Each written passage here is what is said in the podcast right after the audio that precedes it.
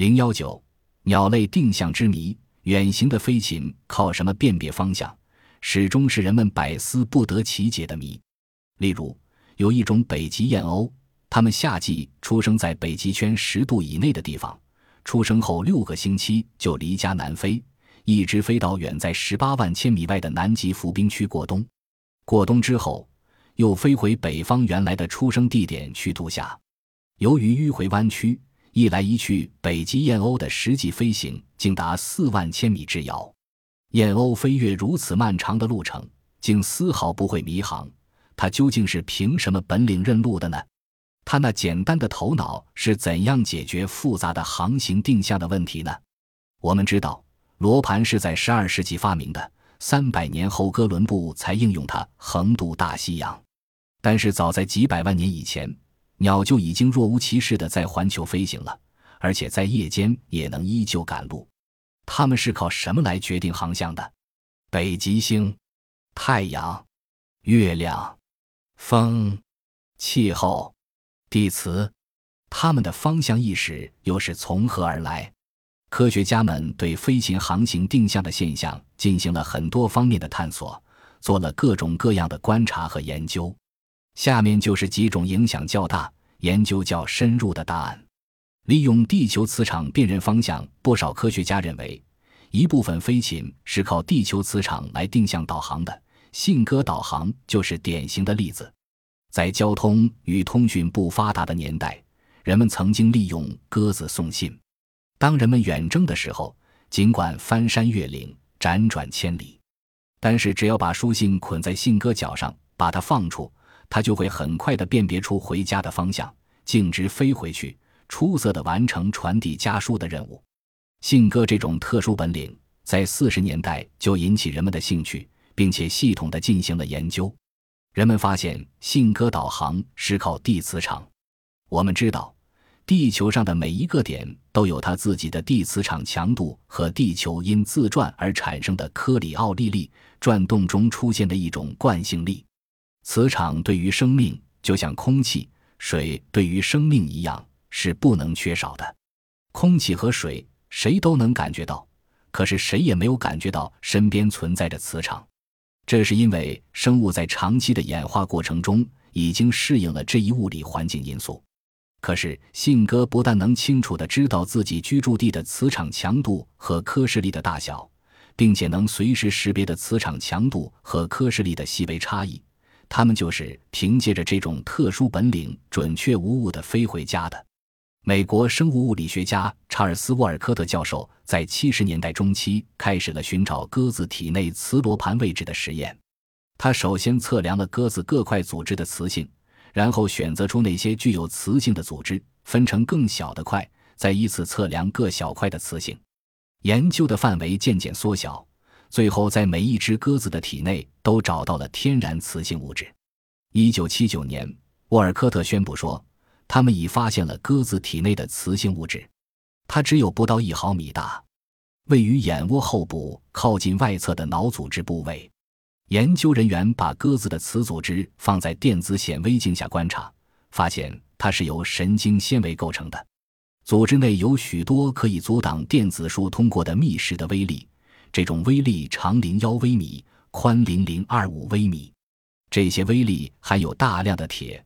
而铁是各种磁铁的激素，微粒中还含有少量的镍、铜、锌和铅，这些元素的成分和比例证明信鸽的磁性物质是一种磁铁。研究人员测量了鸽子磁物质的居离点，也就是使磁性物质磁特性消失的温度，发现它的居离点同磁铁矿相等。最后用光学显微镜观察，进一步看到了极小的鸽子晶体。晶体的颜色正是磁铁矿所应具有的黑色。飞禽是否真能凭地球磁力辨认方向，是争议了很久的问题。如今，研究人员认为，不仅飞禽、鱼、昆虫，甚至病毒都能感受到磁场，但动物是怎样感知磁场，却仍然是个谜。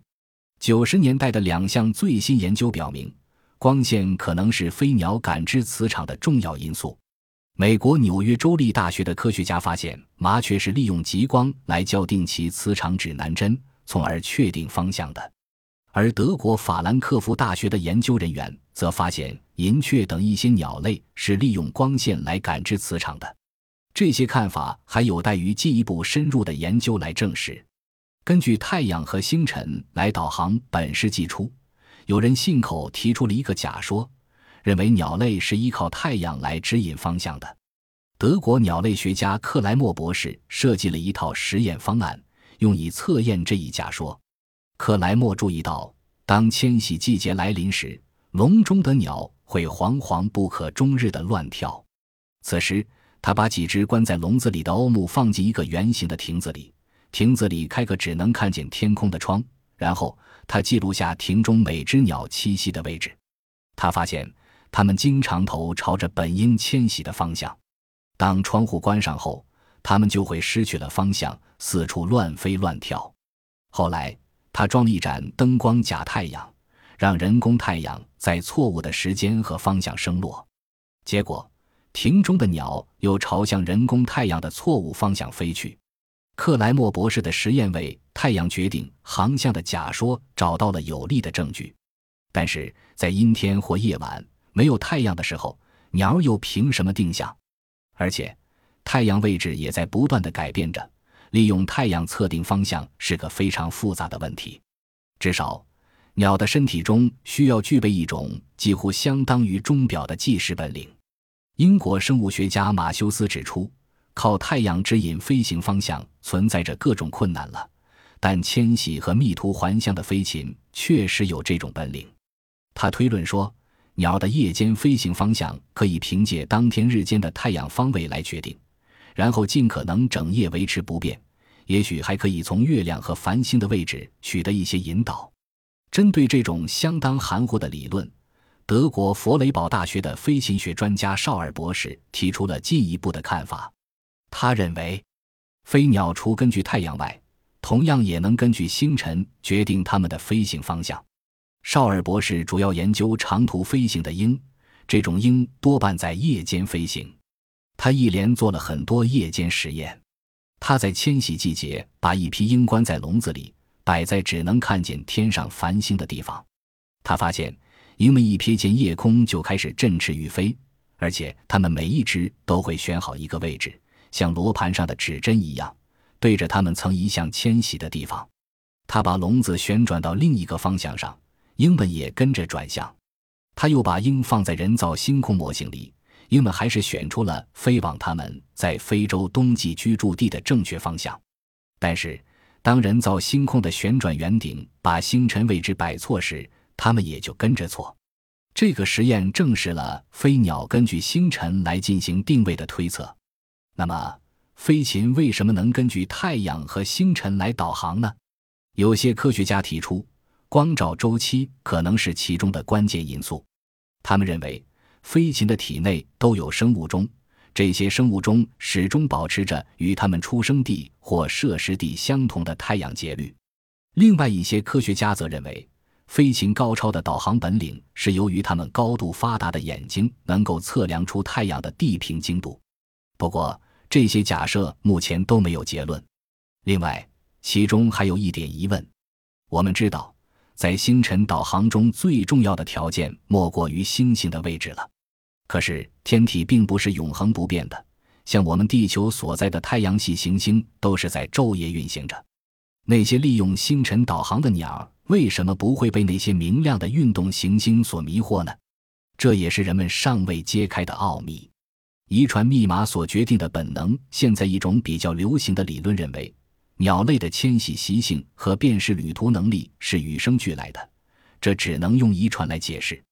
鸟类的迁徙习性是由史前时期觅食的困难所造成的。那时，为了寻找食物，鸟不得不进行周期性的长途旅行。这样年复一年，世世代代，经过漫长的演化过程，各种迁徙习性就被记录在他们的遗传密码上，然后经过核糖核酸、RNA 类分子一代一代传下来。因此，那些很早就被他们父母遗弃了的幼鸟，在没有成鸟带领，也没有任何迁徙经验的情况下，仍然能成功的飞行千里，抵达他们从未到过的冬季摄食地。科学家们曾用鹳鸟做过实验。生活在德国的鹳鸟有两个品种，一个生活在西部，一个生活在东部。它们在一定季节都要迁飞到埃及去，但这两个品种的鹳鸟迁移路线并不相同。生活在西部的鹳鸟是飞越法国和西班牙上空，然后越过直布罗陀海峡，沿着北非海岸飞抵埃及的；而东部的鹳鸟则绕过地中海的末端，直抵埃及。科学家把东部鹳鸟的蛋移植到西部鹳鸟的窝里，待孵出小鸟后，加上标记以便辨认。令人惊奇的是，东部小鸟长大迁飞时，并没有跟随饲养它们的养母西部鹳鸟一起飞行，而是按照自己祖先固有的东部鹳鸟路线飞行。这个实验生动地表明，鹳鸟迁飞选择哪一条路线，并不是简单的跟随长辈的结果，而是遗传因素支配下的本能。那么，这种遗传能力究竟是怎样形成的？既然知识的获得性不能遗传，那么定向识图的知识又怎么可能编入遗传密码呢？这又是摆在遗传学家面前的一大难题了。在对飞鸟飞行定向的秘密的研究中，人们还发现，除了对地球磁场的反应、利用太阳和星辰导航和自身的遗传因素之外，飞禽的红外敏感性、它们的嗅觉和回声定位系统可能也在定向中起了一定的作用。但是，究竟是哪一种因素直接决定着飞鸟迢迢千里远行却从不迷路？这一神秘又有趣的生物之谜正等待着今人去破解。